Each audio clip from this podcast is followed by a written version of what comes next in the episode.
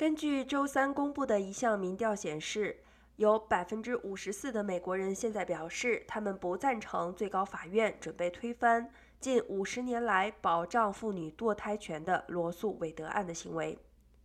这项调查来自马凯特法学院，调查结果也代表了美国人在三月份对法院看法的巨大改变。当时有百分之五十四的受访者表示，他们赞成九名大法官。百分之四十五的受访者表示，他们不赞成。罗素韦德案是一九七三年在全国范围内使堕胎合法化具有里程碑意义的决定。